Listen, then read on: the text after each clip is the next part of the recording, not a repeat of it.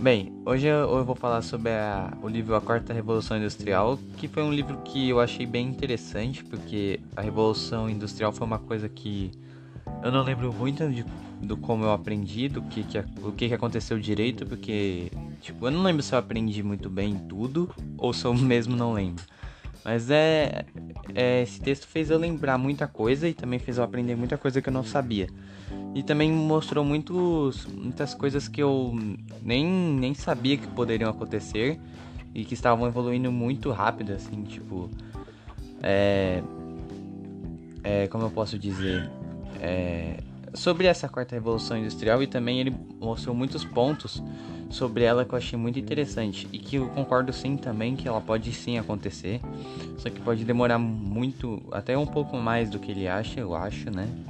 É, e também os argumentos que ele mostra para consequências e, e impactos que isso pode causar nos, em vários sistemas diferentes, como político, econômico e outros, outros, outros, outros sistemas, também eu concordo muito bem.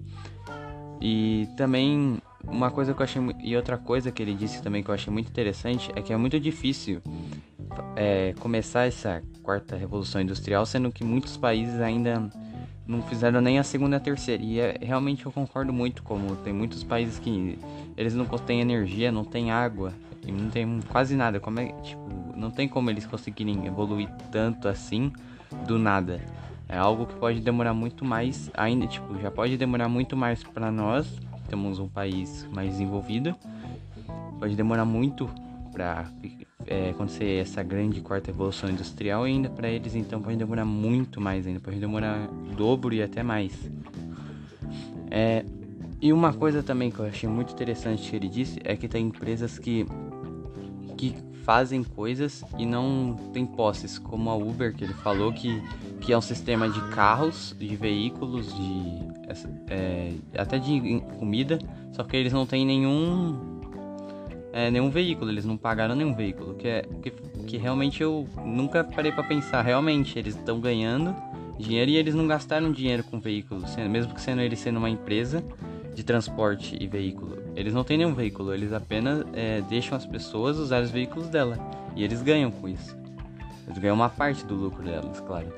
Mas eles ganham sem ter praticamente feito nenhum um custo. Eles só fizeram o custo de criar essa plataforma apenas. Eles não tiveram que ter uma base para guardar os carros ou alugar o carro para as pessoas. Não, eles simplesmente falaram, deram um, um espaço para pessoas usarem os seus carros e esse tipo de coisa.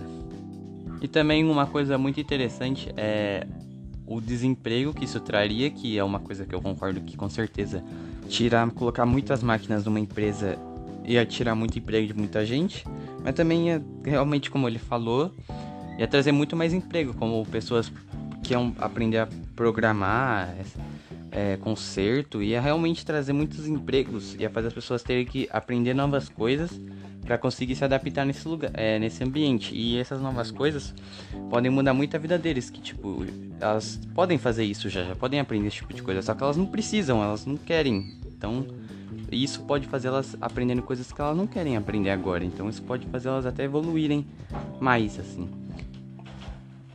É, e é isso que eu acho, é só isso que eu tenho para falar sobre isso mesmo. Obrigado.